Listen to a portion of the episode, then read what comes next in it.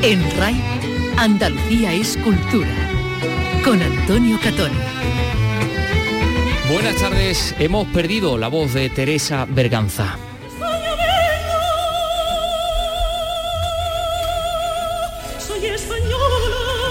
La soprano madrileña que nos regaló la mejor Carmen de Bizet de todas las posibles, la apasionada y defensora de la música española, nos ha dejado tras casi 60 años dedicados a, a cantar. La vamos a recordar, la vamos a escuchar, pero también vamos a compartir otro tipo de arias.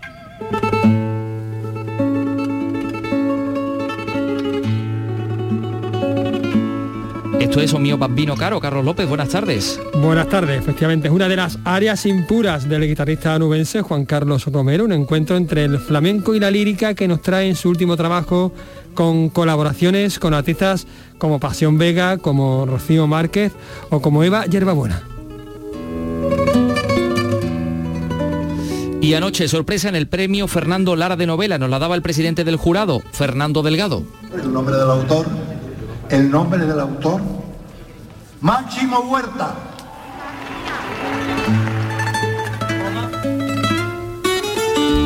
Vicky Román, buenas tardes. Hola, buenas tardes. Pues así es, el escritor valenciano se llevaba el premio que otorga Planeta por Adiós Pequeño, una historia familiar centrada en la relación entre madre e hijo en la que el silencio es demasiadas veces eh, la respuesta. Por eso Huerta desveló la primera frase.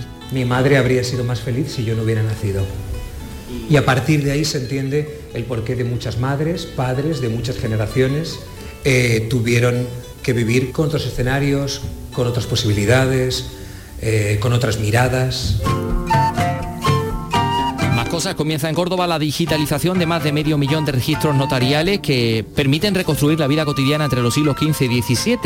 Han salido en ellos a la luz referencias a figuras como Cervantes o Góngora. Y este mediodía se ha descubierto en Jaén la placa de homenaje al que está considerado decano del cine español, Eduardo García Maroto, jiennense que llegó a trabajar en las grandes producciones de Hollywood y que vamos a conocer. Comenzamos. Realiza Ángel Rodríguez, produce Ryan Gosto. Andalucía es cultura, con Antonio Catoni.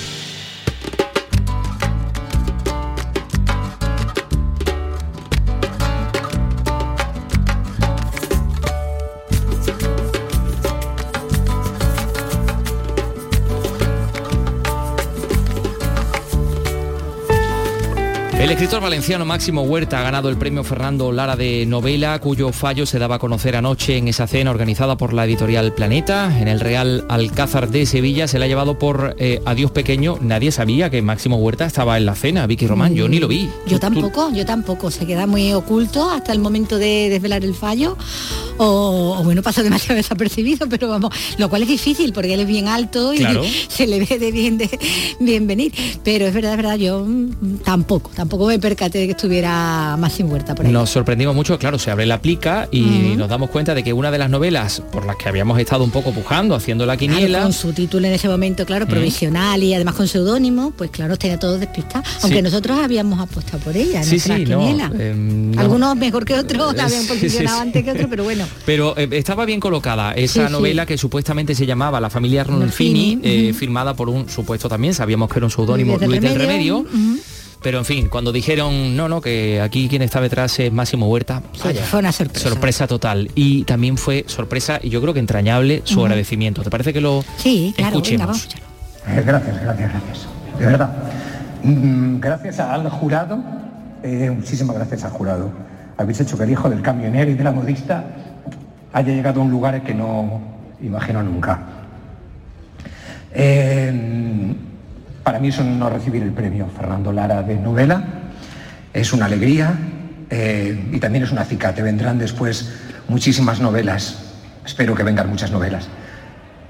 Pero ninguna novela como esta, como Adiós Pequeño, porque por circunstancias de la vida jamás podré volver a escribirla. Mm, Adiós Pequeño arranca de una manera, luego si puedo os lo digo, pero ¿por qué? Ah, Adiós Pequeño arranca de una manera muy rotunda y es muy sencilla. Mi madre habría sido más feliz si yo no hubiera nacido. Esta es la historia de una familia que guarda demasiados secretos para intentar ser feliz. Una familia que utiliza el silencio como solución a todo. En Adiós Pequeño es una despedida y al mismo tiempo un, un hola a, a la inquietante madurez. Y en Adiós Pequeño es la última conversación, como diría Delibes, esa hoja roja, los dos sos conscientes, madre e hijo, de que ya nunca habrá una conversación como esa. Y entonces, frente a frente, el hijo quiere saber más, la madre se niega. Y eso es Adiós Pequeño. Esa es la novela que habéis premiado y que agradezco muchísimo y que espero que tenga mucho recorrido. Y me...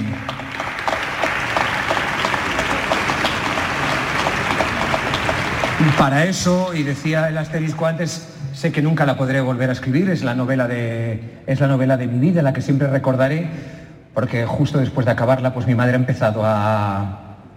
A ella le he pedido los datos de, de los tiempos de posguerra, de los tiempos de dictadura, de, de la democracia, de, de, todos los tiempos. Es una novela desde 1937 a nuestros días, pero mi madre ha empezado ahora ya a, a diluirse un poco. Y, como sé que esto no volverá a pasar, me apetece hacer una cosa en directo, así.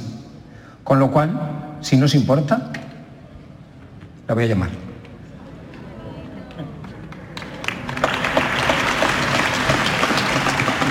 Mamá, estoy enseguida. He ganado el premio. Fernando Lara.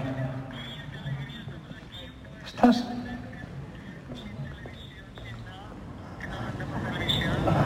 Bueno, pues vete a la cama ya. Sí. Un beso fuerte, ¿eh? Mañana te llamo. Vete a la cama ya que ya eran unas horas, ya se había hecho ya tarde, ¿no? Estaba aquí esperando que me llamara viendo la televisión. Claro, viendo la televisión lo están dando, ¿no? bueno, ante todo el público, la verdad, en la cena, eh, él estaba muy emocionado, muy, muy nervioso, ¿no? Como estábamos escuchando, pero ya luego ya más tranquilo, eh, cuando pudo reunirse en una pequeña conversación también con, con, la prensa, pues pudo entrar en otros detalles también, ¿no? Eh, como por ejemplo, eh, ese que nos mm, intrigaba de por qué ese título mm, con el que había estado hasta el último momento, ¿no? Con sí, el que venía con la, la plica. Familia la familia la familia Arnolfini. Y tenía, bueno, pues esta, esta explicación. Y la familia Arnolfini, por si preguntas por el título, es un cuadro que representa muy bien a, muchas familias y la familia Arnolfini representa muy bien lo que sucede. Hay una pareja, el cuadro flamenco, con una mujer que parece que está embarazada, pero no lo está. Todo el cuadro está lleno de simbolismos, también un perrito. A lo largo de Adiós Pequeño hay una especie de platero, porque yo soy muy Juan Ramoniano, eh, que acompaña durante toda la novela, que es el único alivio de la novela, en el que el lector yo creo que también respira. Y, es un cuadro que a mí me ha inquietado muchísimo siempre, esa pareja de la mano, con muchos secretos, con muchos interrogantes y que me recuerda mucho a muchas familias que todas intentan eh, ocultar. Yo creo que dentro de la misma familia nadie sabe verdaderamente cómo es, ni cómo fue su padre, ni qué le gustó, ni cómo fue de verdaderamente su madre a los 15 o 20 años. Entonces ese cuadro en el que hay una embarazada que no lo está, esperando un bebé, me parecía que retrataba muy bien lo que es Adiós Pequeño. Bueno. Que Oye. no es una novela biográfica autobiográfica suya, sino que lo que coge son los recuerdos sí, decía, de, se de ha su servido madre, de los ¿no? recuerdos de su la madre, madre para desde los años 30, claro, hasta, mm. hasta ahora, hasta la actualidad, sí. No, que te iba a preguntar, eh, ¿habló algo o dijo algo acerca de su seudónimo? También dio explicaciones sobre el seudónimo. Luis que del le, Remedio. Se, sí, se extrañaba, decía, de, de, que no se lo preguntaran, de hecho, pero sí, sí, se le cuestionó por qué ese Luis del Remedio, que venía. Pues San Luis es el patrón de Buñol y la Virgen del Remedio la del otro pueblo. Y yo nací en Utiel y en Buñol. Y como nunca he sabido decir de qué pueblo soy, porque soy de dos, pues he cogido al patrón de cada pueblo, Luis de Buñol y, y Remedio la Virgen. El arranque de la novela es el que he dicho en el escenario. Mi madre habría sido más feliz si yo no hubiera nacido. Y a partir de ahí se entiende el porqué de muchas madres, padres, de muchas generaciones, eh, tuvieron que vivir con otras... Eh, eh, con otros escenarios, con mm. otras posibilidades, eh, con otras miradas. No ha sido fácil para muchos y algunos lo arrastran y están vivos y por eso creo que no, esa generación no se nos debe olvidar. Bueno. Tiene también ese de novela generacional ¿no? en algunos aspectos, Sí, ¿no? sí, que sí, parta bueno, de la experiencia propia ¿no? y, fa y familiar. Oye, pues sabes, Vicky, que yo cuando me fui como la cenicienta dejando el zapatito de cristal, iba yo camino del, apeadero del Alcázar y me encuentro al presidente del jurado. A Fernando Delgado. A Fernando Delgado. Y digo, esta es la mía, voy a, por él. me, voy a preguntar por qué han decidido esta premiar a esta, a esta novela en concreto. Fernando, muy buena. Yo soy de Canal Sur Radio, la Radio Andalucía. Únicamente quería preguntarle si ha sido muy complicado, cómo ha sido todo este proceso. No, no ha sido nada complicado. Este proceso ha sido un proceso extintivo, ¿sabes? Porque además el, el autor ha tenido un ámbito poético, literario, que no ha tenido que ver con la novela tal pero sí con la memoria de novela y poesía, ¿sabes? Bueno, pero claro, por ejemplo, el nombre que venía, el nombre en clave, podemos decir, el nombre que no se nos ha sido dado no tiene absolutamente nada que ver. Yo me imagino una novela histórica. Sí, no. La verdad es que las novelas históricas, mejor es que la historia tenga una teórica relación. Pero no, no, no tengo yo mucho interés en las novelas históricas. Eh, de manera que esta ha sido una novela lúcida, ¿sabes? Eh, entretenida, valiosa. ¿Cómo se enteró usted que al final es Máximo Huerta el que, hay, que está detrás? Ah, fíjate que yo no, había visto a Máximo Huerta, ¿no? Eh, vi, estuve trabajando las novelas y en cambio estaba totalmente despistado lo de Máximo Huerta, pero creo, creo que es un verdadero valor. ¿eh? Sí, antes ha tenido algunas otras novelas que yo no he leído, que yo no había leído, pero esta novela es una novela con una tensión muy especial, ¿sabes? Perfecto. Bueno, y por último, ¿qué tal se siente usted aquí en Sevilla otro año más? Bueno, yo Sevilla la adoro yo he vivido en Sevilla dos años y medio y verdaderamente mi Sevilla es mi verdadero corazón. Don Fernando, muchas gracias. Muchas gracias. Bueno, pues adiós pequeño, Máximo Huerta, eh, ¿cuándo va a estar ya en las librerías? Pues muy prontito, ya se va a poder disfrutar a partir del verano porque el 15 de junio llega a las librerías. ¿15 de junio? Así que las tenemos para las vacaciones. Dentro de nada. bueno, pues fíjate, antes, incluso hoy mismo nos podemos pasar ya por la Feria del Libro de Granada que se inaugura hoy en su 40 aniversario. Noemí Fernández, cuéntanos. Granada de Libro es el lema de esta edición conmemorativa que aspira a ser un ejemplo de la acepción que el diccionario de la Real Academia de la Lengua recoge para la locución de libro. Perfecto, que no le falta ningún detalle. El premio de la feria de este año es para la tertulia, que cumple también 40 años, y el pregón corre a cargo de la escritora Antonina Rodrigo, que precisamente fue la pregonera de la primera edición. Será a las 7 y media de la tarde en el kiosco de la música del Paseo del Salón asistí a, aquel, a la inauguración de, aquella feria, que era en el Corral del Carbón, y yo recuerdo aquello un día muy luminoso, como la primera granadina casi siempre, y, bueno, fue un fiestón, eh, había mucha alegría, era la primera vez que se hacía, hay mucha gente, muchos autores, mucha alegría. Es un orgullo de que el índice de lectura en Granada es un índice que ha subido muchísimo, ¿no? 80 expositores abren sus puertas desde hoy y hasta el 22 de mayo en toda la Fuente de las Batallas hasta la Fuente de las Granadas en pleno centro de la capital, aunque el certamen contará con más de 100 actividades complementarias solo este primer fin de semana. En RAI, Andalucía es cultura. Los toros los tienes en Carrusel Taurino. Disfruta este viernes en RAI, en directo desde Jerez, de la corrida de toros en la que Morante de la Puebla, El Juli y Manzanares lidirán reses de Santiago Domingo. Carrusel Taurino. Los toros en la radio con Juan Ramón Romero. Este viernes desde las 7 menos cuarto. RAI, Radio Andalucía Información.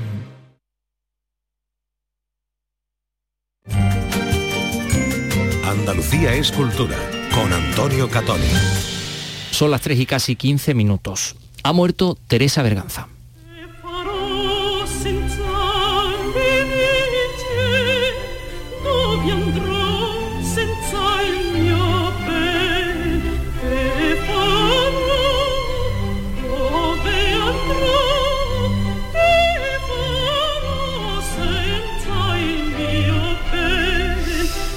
Senza Euridice, que haré sin Eurídice, cantaba la mezzo soprano madrileña encarnando a Orfeo en la ópera de Gluck, Orfeo y Eurídice, y nosotros nos podemos preguntar ahora casi lo mismo, ¿no, Carlos? ¿Qué hacemos sin Teresa Berganza sin su voz?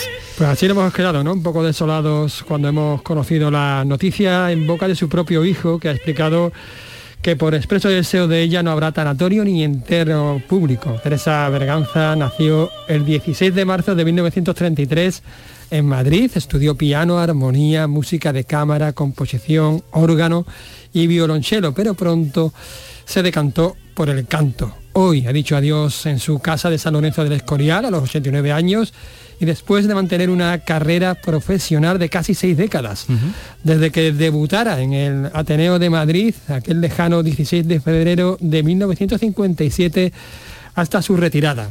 Bueno, aunque su carrera comenzó realmente el verano de ese mismo año, en 1957, pero en el festival de, a ver si lo digo bien, Aix-en-Provence, en Francia. Un año más tarde actuaría junto a María Calas en Estados Unidos y tras una aria de Medea que cantaron juntas y que terminaban de espaldas, Calas le dijo, date la vuelta, esos aplausos son para ti. Vaya. Sí. Luego, bueno, pues una carrera larguísima, ¿no? 58 años eh, quedan para mucho, ¿no?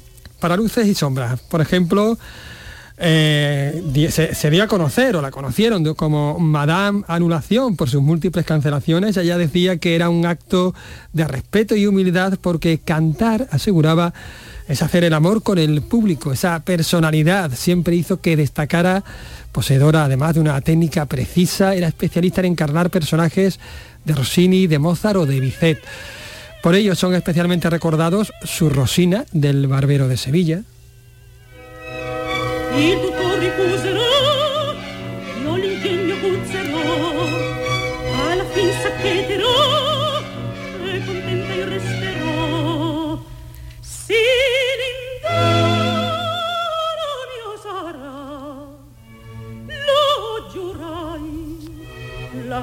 vincerò. Sì,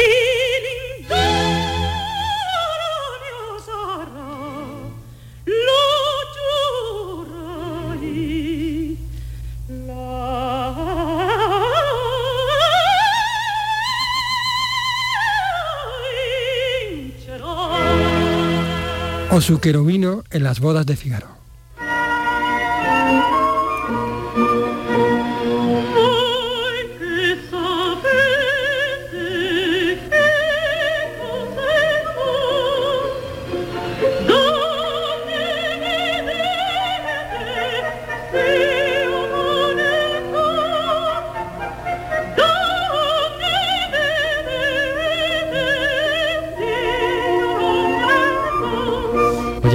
Curioso, Carlos, porque eh, me has eh, mencionado al Barbero de Sevilla, ambientada en Sevilla, La Boda de Fígaro, ambientada en Sevilla, y la tercera ópera por la cual era muy conocida, ambientada en Sevilla. Por supuesto, su Carmen.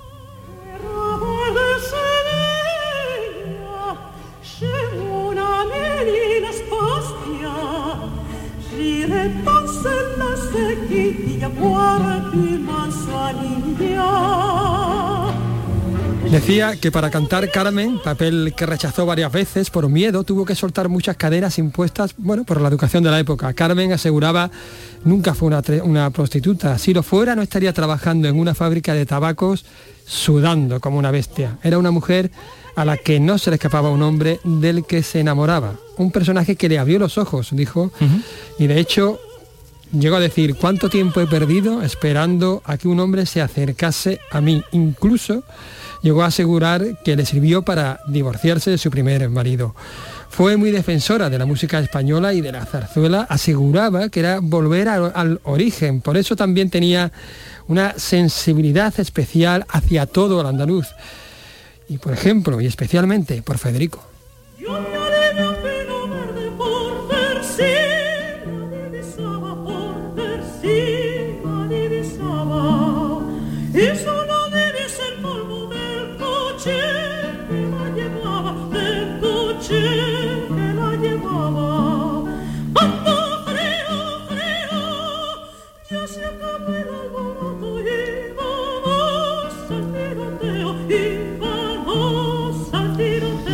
Vaya recorrido me estás, nos estás haciendo todo por mm, fin por la, el- el- Una el- vida la apasionante. capacidad interpretativa de, de Teresa Berganza. Sí, sí, ¿eh? y una, capa- y una- una capacidad y una amor por la vida absoluta y por el arte. Oye, fue galardonada con el Príncipe de Asturias, ¿no? Sí, señor, de las artes en 1991 junto a seis cantantes líricos más, nombres como Montserrat Caballé, Pilar Lorengar, Victoria de los Ángeles y los tenores José Carrera, Plácido Domingo y Alfredo Kraus. También fue la primera mujer, fíjate, y la primera cantante en ser nombrada académica de número de la Real Academia de Bellas Artes de San Fernando de Madrid. También era miembro del Instituto de España y comendador de las Artes y las Letras de Francia.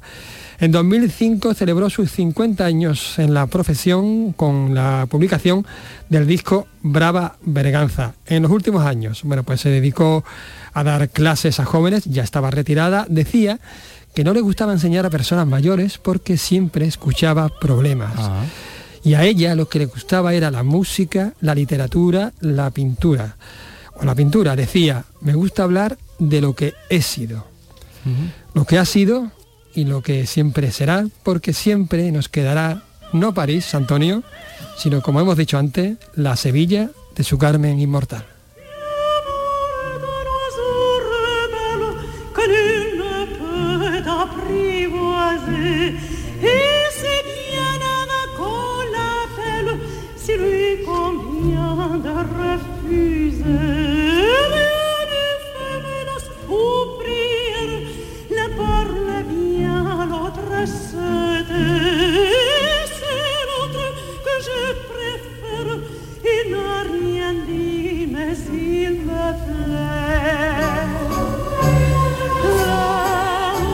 Bueno, pues muchos recordamos la Carmen, en la que participó hace 30 años en el Teatro de la Maestranza, 25 de abril de 1992, Sí, dirigida señor. por Plácido Domingo.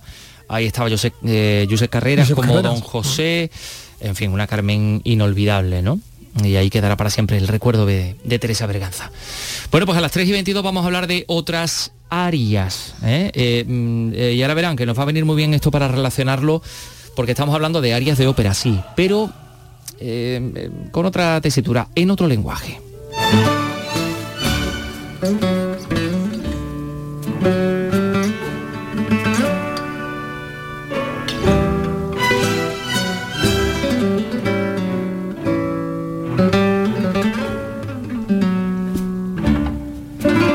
Bueno, esto es una habanera flamenca que hoy se estrena porque eh, hemos podido hablar con el guitarrista onubense Juan Carlos Romero, que trae nuevo disco. Este disco se llama Arias Impuras, encuentro entre el flamenco y la lírica.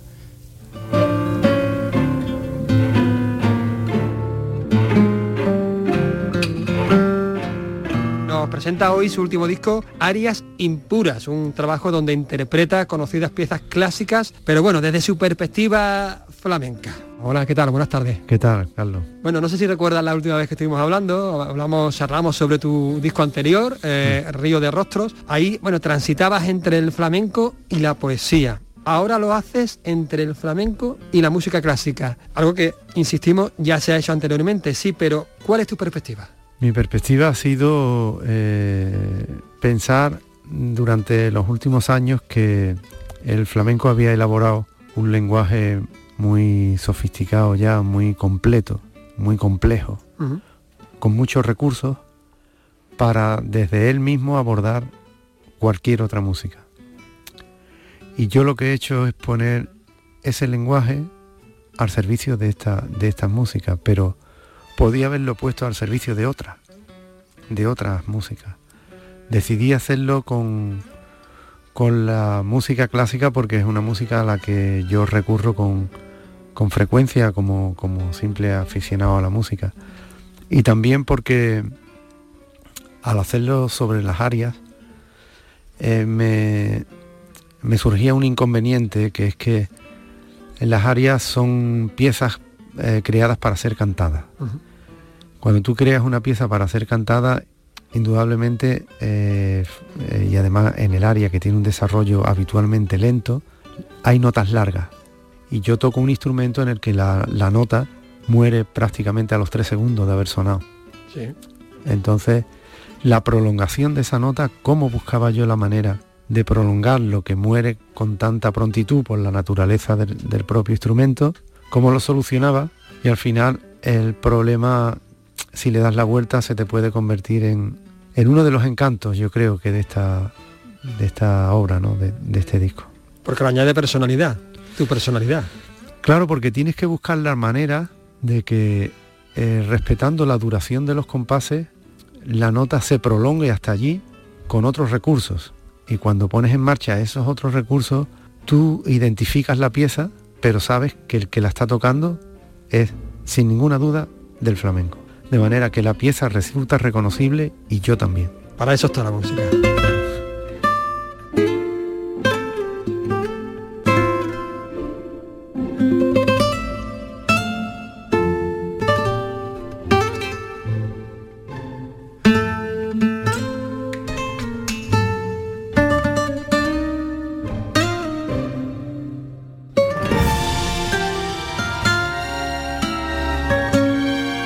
Eres de Huelva, estamos hablando de, de una de las raíces troncales del, del flamenco. ¿Eso cómo influye a la hora de, de componer, a la hora de interpretar, a la hora de, de vivir tu flamenco? Pues yo creo que es fundamental. Había un cantador, que, que era Antonio Mairena, que decía que los cantes se parecen al paisaje y las personas también, yo creo. Y yo creo que, eh, aunque no vivo en Huelva ahora, pero yo siempre tengo la cabeza allí de alguna manera y, y aquel paisaje está siempre en mí y creo que siempre estará. De manera que cualquier cosa que yo haga va a pasar por ese filtro emocional y de visión del mundo que a mí me aportó toda la infancia y toda la juventud pasada allí. De Huelva también es una de las colaboradoras de- del disco, la gran Rocío Márquez, aunque tienes también a Pasión Vega, Eva La Yerba Buena y la dirección de, de orquesta de Manuel Alejandro González Cruz, del sevillano. Bueno, te has rodeado de un elenco de lujo para producir este disco. Bueno, es que para abordar algo tan delicado como, como esto y tan arriesgado, necesitas primero a personas capaces, y ellas lo son sobradamente, y después a personas eh, con ganas de arriesgarse. Y las dos condiciones, ya te digo, las cumplen ellas tres sobradamente. O sea, se sorprendieron de, la propuesta. Al principio, claro, arias de ópera, que cante arias de ópera. Pero ¿cómo? Pero eh, bueno, ya después nos vimos, les expliqué, hablamos y bueno, yo creo que, que se entusiasmaron con la idea y, la tomaron con, con muchísimo interés, con muchas ganas, con mucha ilusión, cosa que yo les agradezco muchísimo.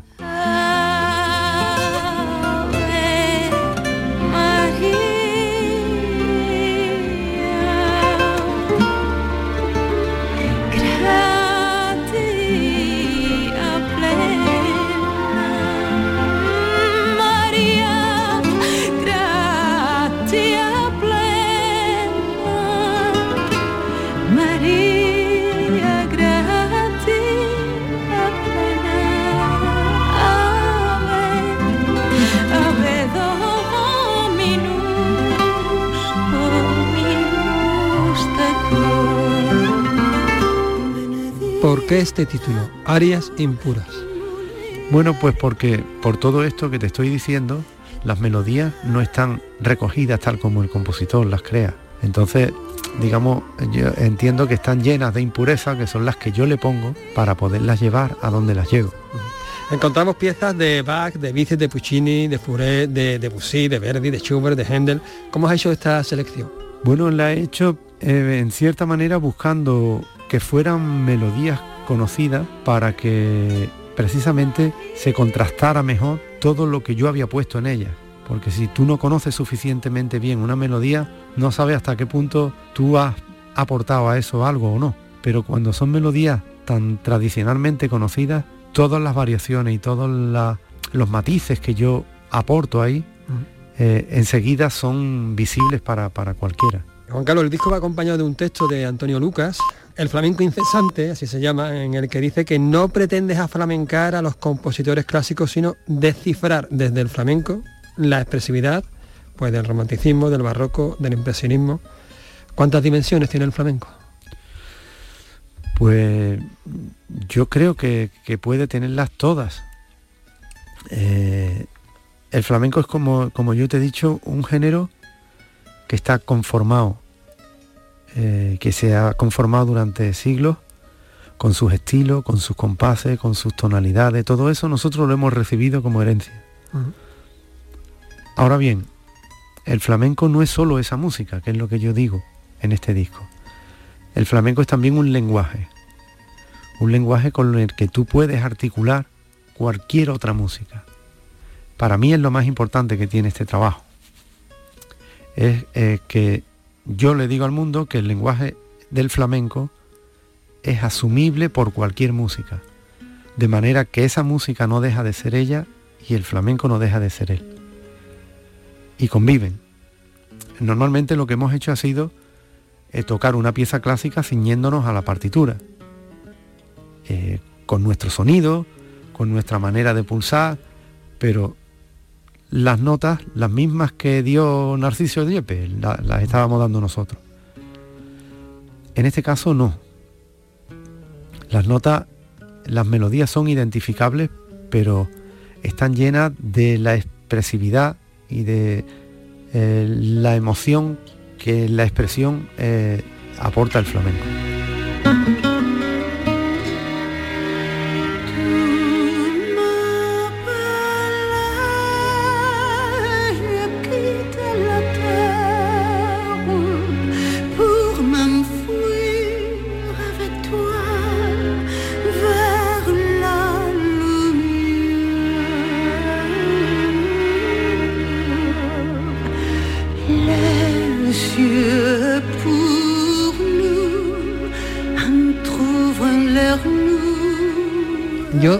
Voy a pedir, Juan Carlos, si nos puedes hacer algo para despedirnos. Sí, mira, podemos hacer un trocito del O mio babino caro de Puccini. Qué maravilla.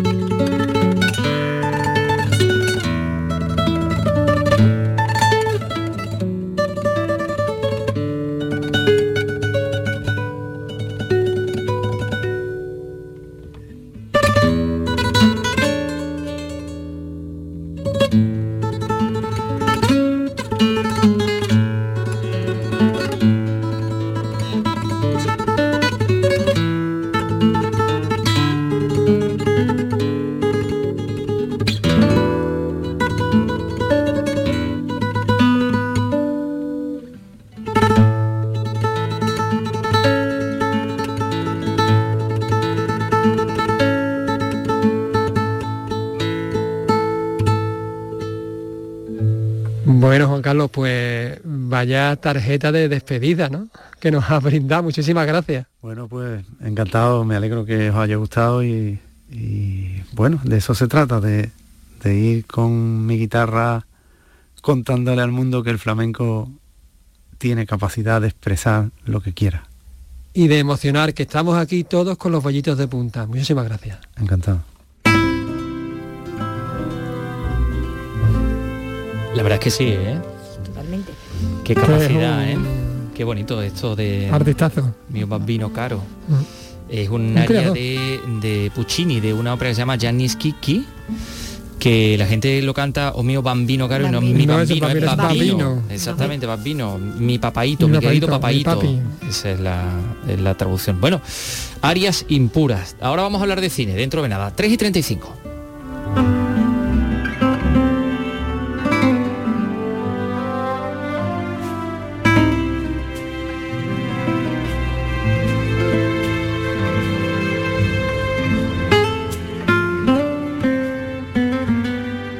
Andalucía es cultura. Con Antonio Catoni. Este año, el carnaval también estará en RAI, en Radio Andalucía Información. Comenzamos este lunes 16 de mayo con Carnaval Sur. Y para que entres en ambiente, este fin de semana disfruta ya una selección de contenidos y entrevistas de Carnaval Sur con Fernando Pérez y del ritmo del Tangay con Manolo Casal. Llega el concurso de agrupaciones del Carnaval de Cádiz y te lo cuenta RAI, Radio Andalucía Información, tu palco del carnaval. Desde Cádiz para Andalucía, España y la humanidad, muy buenas noches, buena gente. En RAI, Andalucía es cultura.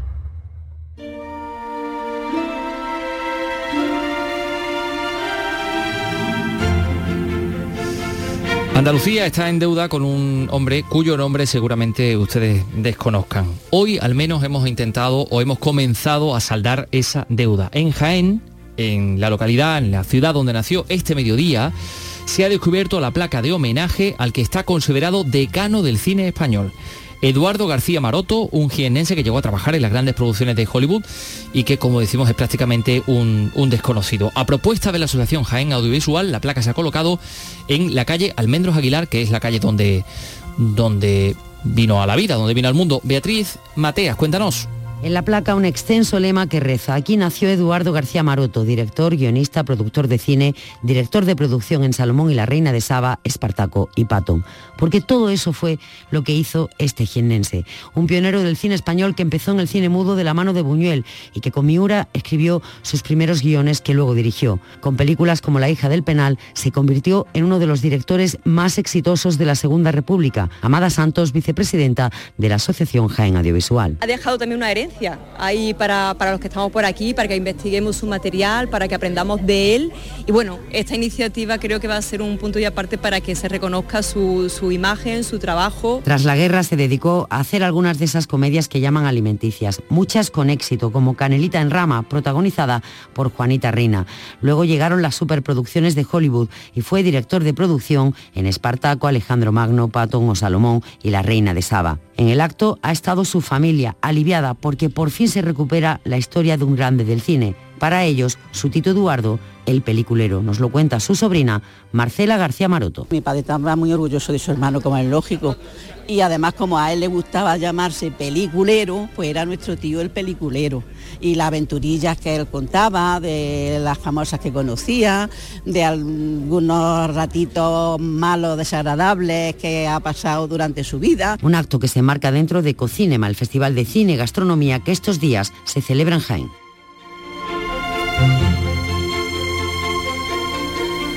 Eduardo García Maroto, el peliculero, pues ya ven ustedes por dónde ha pasado. Hoy es día también para acordarnos de Ennio Morricone.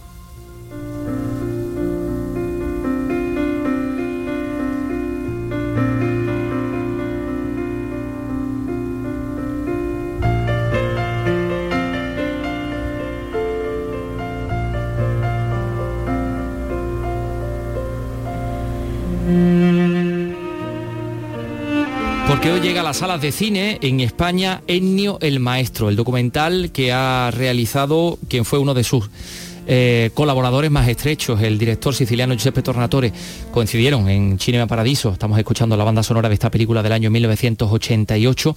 Pues bien, Tornatore ha trabajado durante años en este documental sobre Ennio Morricone, trabajo que recorre la vida del gran compositor italiano fallecido en julio del año 2020 y en el que participan algunos de los personajes más famosos del mundo del cine, desde Clint Eastwood a Bernardo Bertolucci eh, y, y, bueno, muchísima gente más, ¿no? Este es el tráiler.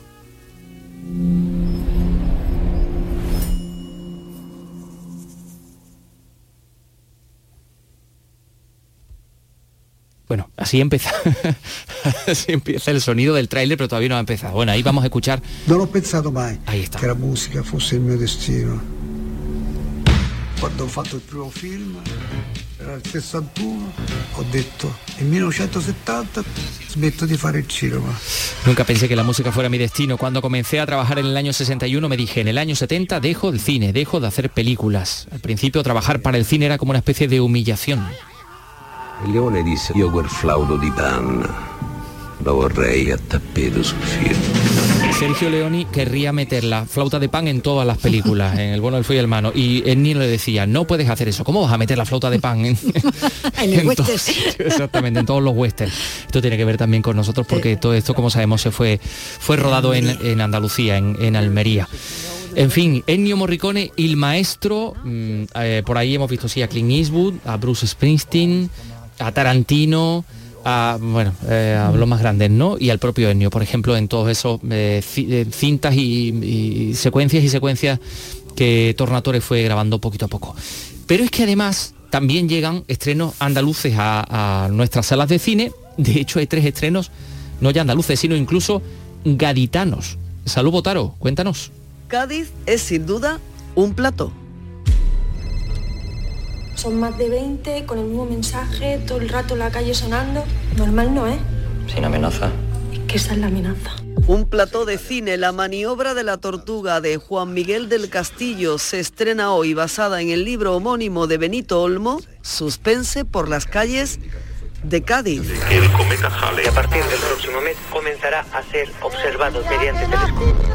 Y este es el tráiler del universo de Oliver del realizador Alexis Morante. La historia nos lleva a 1985 y a la imaginación desbordante de un niño justo cuando va a pasar el cometa Halley. Yo siempre me quería dedicar a, a crear, a la música, a, a- a construir. Este jueves se preestrenaba en Cádiz el Carnaval de lo Invisible de Jaime Roldán y Pedro Parrado, que desde hoy está también en los cines. Otra vuelta de tuerca al mundo del carnaval, una película participada por Canal Sur y en la que pudimos ver a compañeros de esta casa como Manolo Casal, Javier Osuna o el Yuyu. El carnaval de Cádiz lo que lo hace absolutamente diferente al resto de carnavales es la copla, lo que se canta, lo que se dice y cómo se dice. Mm, disfraces hay en todos los carnavales. Eh, en, en todos los carnavales hay Bueno, ahí está el. Carnaval de lo Invisible, el universo de Oliver, la maniobra de la tortuga y vamos a hablarles de música. También hoy, noticia.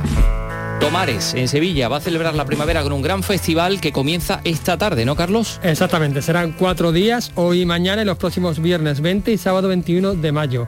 Los jardines del Conde de este municipio acogerán 15 grandes conciertos. Hablamos de artistas como Rosario Flores, Estrella Monente, Fangoria, SFDK, Manu Sánchez, Juanito Macandé, Nancy Rubias, No me pienses que llevo chanclas, bueno, un sinfín.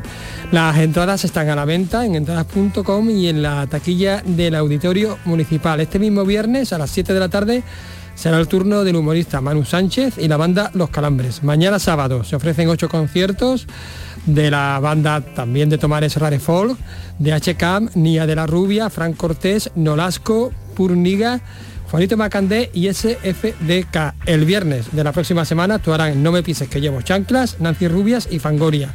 Y para terminar, el sábado, las niñas Estrella Morente y Rosario Flores. Eso en Tomares, este fin de semana y el próximo. Y esta noche a las 8 en el Teatro de la Maestranza, José Merced y su nuevo trabajo, El Oripandó. Se sueña, se compra, se riman, camino rodado, camino de espina. Se vuela, se rompe y se envidia con tanta emoción que la vida no es vida. Se anda, se habla y se rifa medalla de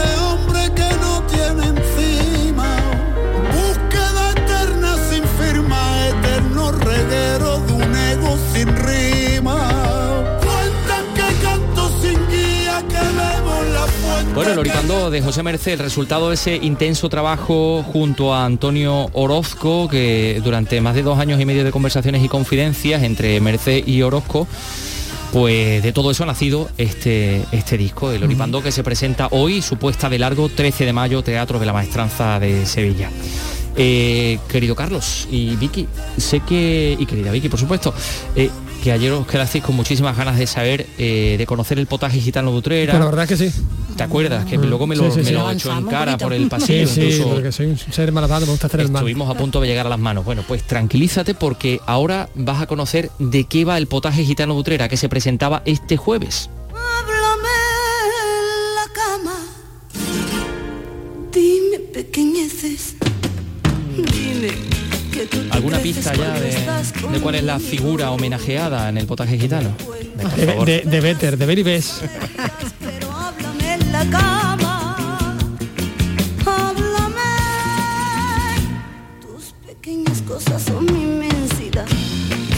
Festival flamenco más antiguo de España, Potaje Gitano Utrera, va a reunir el próximo mes de junio a figuras como Argentina, como Terremoto, como María Terremoto o Paco Reyes.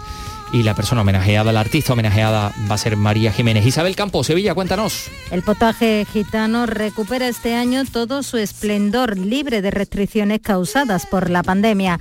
Por el Colegio de los Salesianos pasarán la noche del 25 de junio los artistas Argentina, Antonio Reyes, María Terremoto, Kiki Morente o el grupo Tierra Flamenca. Un evento mágico, como ha recordado la concejal de Cultura de Utrera, Carmen Cabra. la alegría de poder vivir una noche mágica con los gitanos de Utrera en este tipo de homenajes tan, tan intrínseco en el festival más antiguo de España.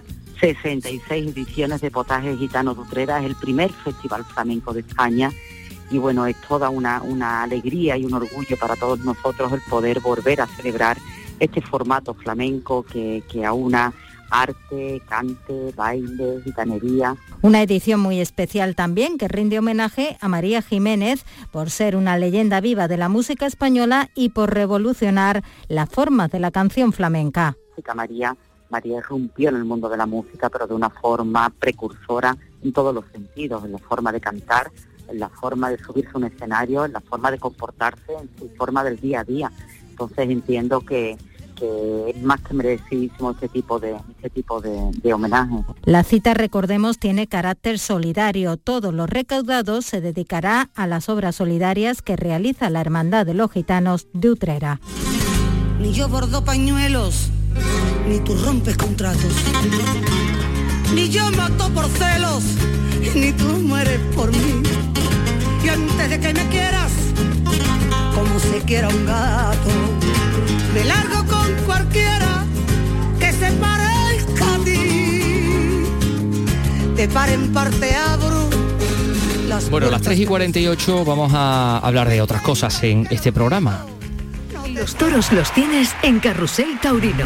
Disfruta este viernes en RAI, en directo desde Jerez, de la corrida de toros en la que Morante de la Puebla, El Juli y Manzanares lidiarán reses de Santiago Domingo. Carrusel Taurino.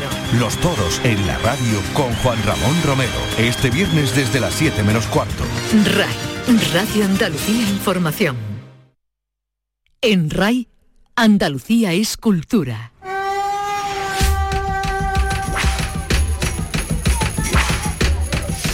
Ha comenzado la digitalización de mm, bueno, pues muchísimos registros notariales eh, del Archivo Histórico Provincial de Córdoba. Eh, legajos en los que aparece rastro o traza de personajes como Cervantes o Góngora, ¿no?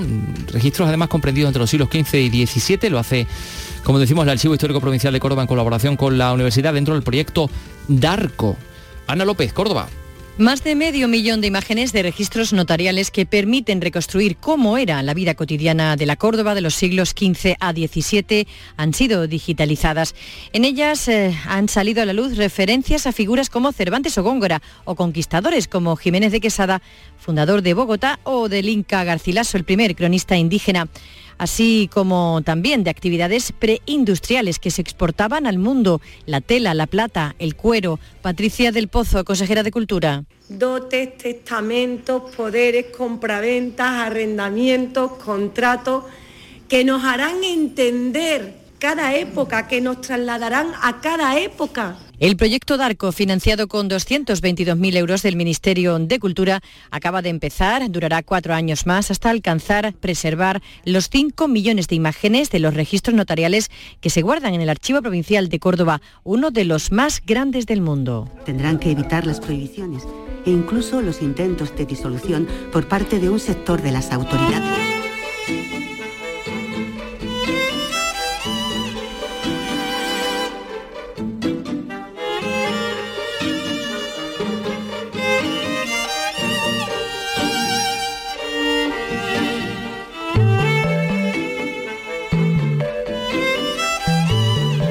Bueno, pues eh, vamos a hablar de cartelerías. Eh, el primero, el cartel del Corpus de Sevilla, obra del artista nubense aficada en la capital, Isabel Castilla. Isabel Campos, su tocaya, nos da noticia de él.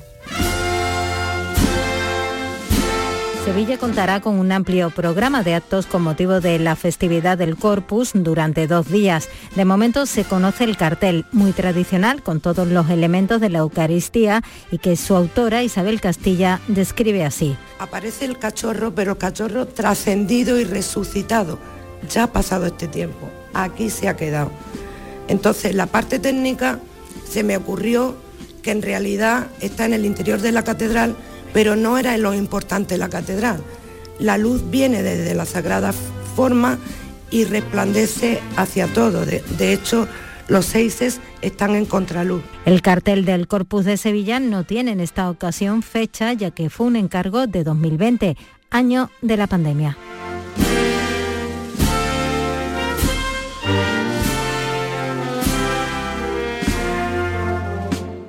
Bueno, mm, estamos aquí realmente muy sorprendidos con el cartel del Carnaval de Cádiz del año 22 que es obra del artista gaditano Pablo Fernández Pujol, mm. que recoge un poco la esencia de, de este carnaval. Eh, atípico, ¿verdad? Atípico y veraniego. fecha, ¿no? Veraniego, playero. Es curiosísimo. Donde ¿eh? te puedes disfrazar con la toalla a modo de capa, ¿no? La Pues toalla sí. de playa y con todos los coloretes que ya te pone el sol, ¿no? En la caleta, exactamente, los coloretes que te pone el sol y una especie de confeti que está cayendo. Muy Sí, bonito. como una ¿eh? nieve ahí como... Y el, Sí, y sí. el rojito del quemado, ¿eh? De no El echarse rojito la cremita. quemado, claro, Está aquí el coloradito. Cartel del orgullo del sur de Sevilla. Mm, La artista Jarén, se llama Ana Jarén. eh, pues eh, en el centro las eh, típicas, digamos, Cerámica, de, los, de sí. los nombres ¿no? de, De las las calles, calles en Sevilla, Sevilla. orgullo en tres sílabas, rodeado de ramas de naranjo, de azahar y de naranjas eh, que unas cuantas manos están exprimiendo porque las naranjas están cortadas, pero no son de color naranja por dentro, sino que tienen el color del arco, arco iris. Me parece Sí, espectacular. Es súper muy, muy bonito. bonito. Sí, y muy sevillano, por sí, cierto. sí, sí. Pues sí, sí es cierto. eh, eh, es muy sevillano también. Oye, eh, en el Teatro Góngora de Córdoba se rinde homenaje hoy viernes a las grandes divas del soul.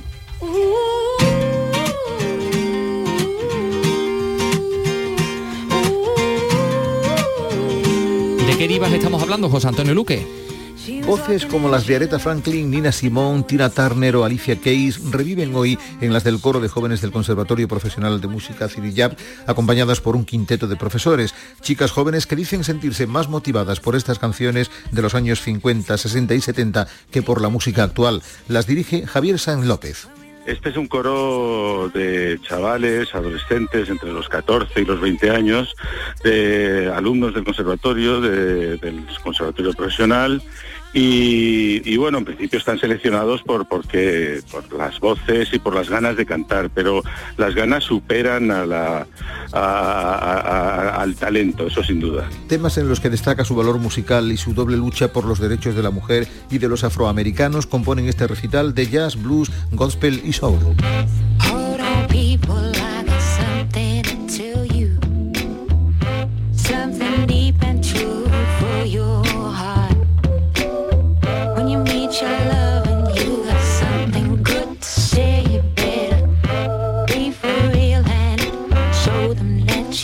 Pues ya veo que estáis preparados también para Eurovisión este fin de semana. Pues sí que son Eh, muy divertidos, Claro, ponerse ahí a hacer apuestas.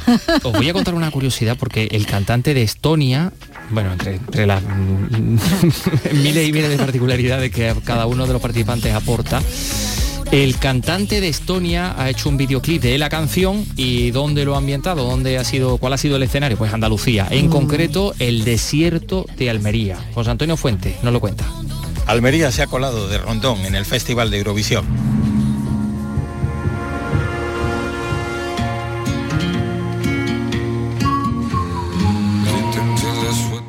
Hob, el tema de Estonia es un guiño al Spaghetti Western y el vídeo está rodado en Almería, en tabernas.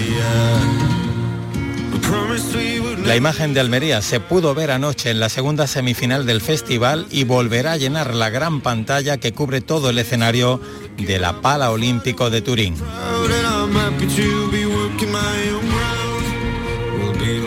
Una imagen que tiene un impacto mundial. El año pasado la final fue seguida por 183 millones de espectadores de los cinco continentes. Este año cerca de 200 millones de personas pueden quedarse con una imagen de cine, el desierto de Almería.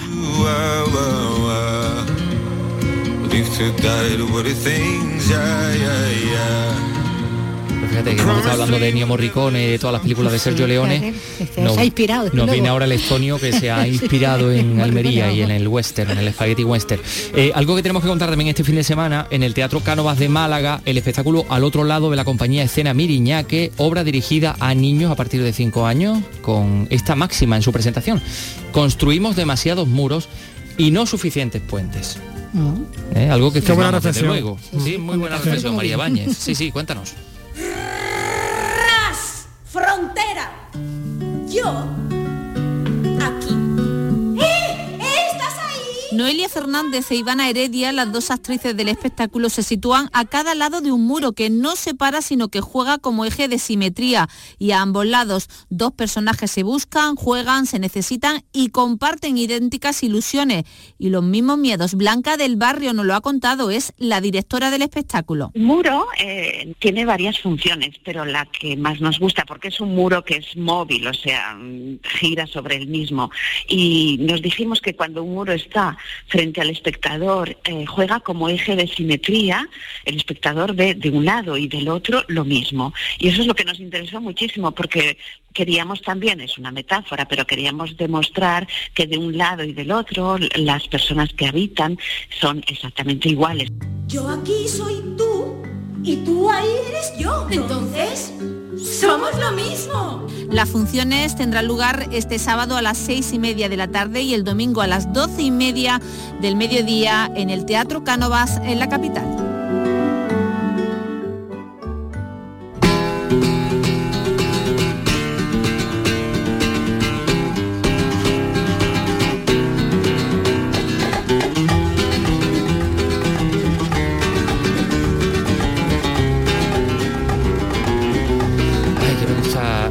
Paco de Lucía. eh, magnífico regalo mm, musical para estos últimos segundos, pero tenem- tenía yo otro preparado para, para toda nuestra audiencia. Este.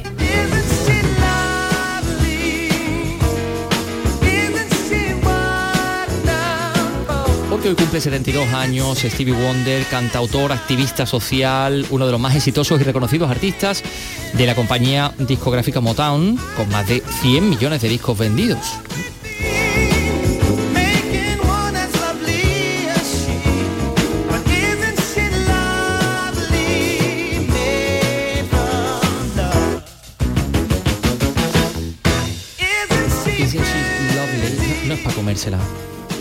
Totalmente. O dirían en mi pueblo, escucha qué bonita.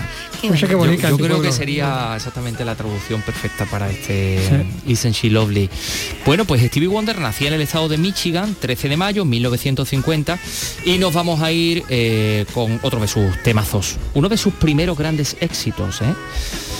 Que vamos a escuchar aquí. Eh, buen fin de semana, eh, fin de- Vicky Román, buen fin de semana Carlos López, a ahí ha estado Ángel Rodríguez en la realización, Ryan Gosto en la producción, buen fin de semana a vosotros también. Un saludo de Antonio Catoni.